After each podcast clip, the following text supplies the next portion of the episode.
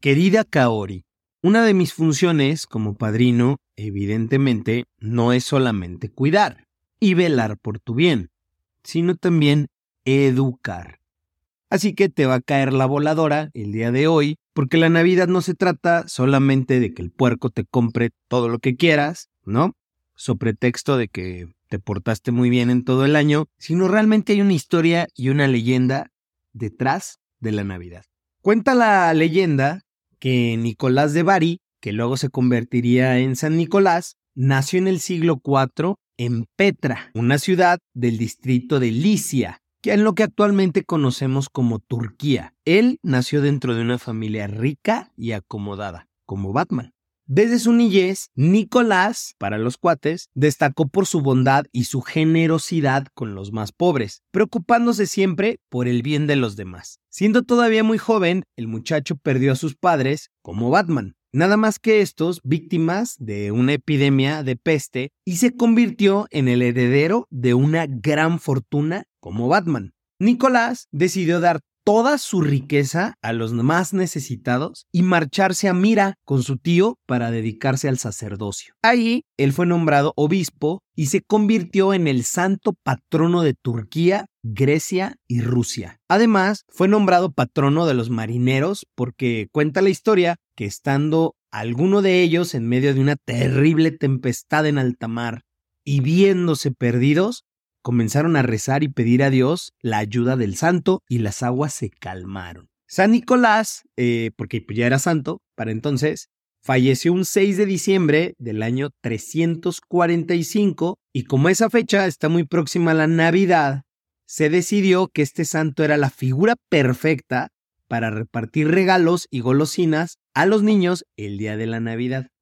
Y desde el siglo VI se empezaron a construir templos en su honor y en 1087 sus restos fueron llevados a Bari, en Italia. Después, en el siglo XII, la tradición católica de San Nicolás creció por Europa y más o menos hacia el siglo XVII, emigrantes holandeses llevaron la costumbre a Estados Unidos. Por cierto, y como curiosidad, el nombre Santa Claus o Santa Claus se creó a raíz del nombre del santo en alemán, San Nikolaus. Nicolaus o Nicolás.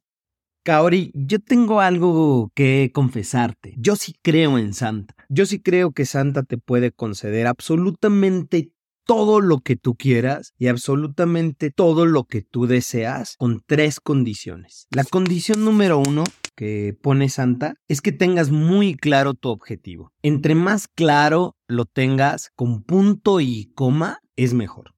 La condición número dos que pone Santa es que todos los días del año, porque él hace corte de caja por ahí del, entre el 20 y el 23 para que le dé tiempo de organizar y toda la onda, pero que todos los días del año, un día sí y el otro también, tengas muy claro tu objetivo y que todos tus esfuerzos estén alineados para conseguirlo. Absolutamente todos tus esfuerzos.